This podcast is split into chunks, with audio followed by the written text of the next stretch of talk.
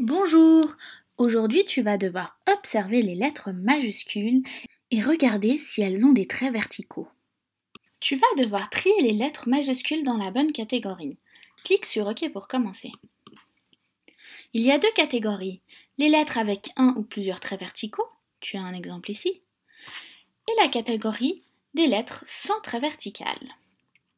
Tu vas devoir prendre ta première carte et observer la lettre. Si tu vois un trait vertical, tu y mets de ce côté-là. Et si tu n'en vois pas, tu mets de ce côté-là. Dans notre cas, la lettre B a bien un trait vertical juste ici. Continue à trier les lettres jusqu'à ce qu'il n'y en ait plus qui apparaissent.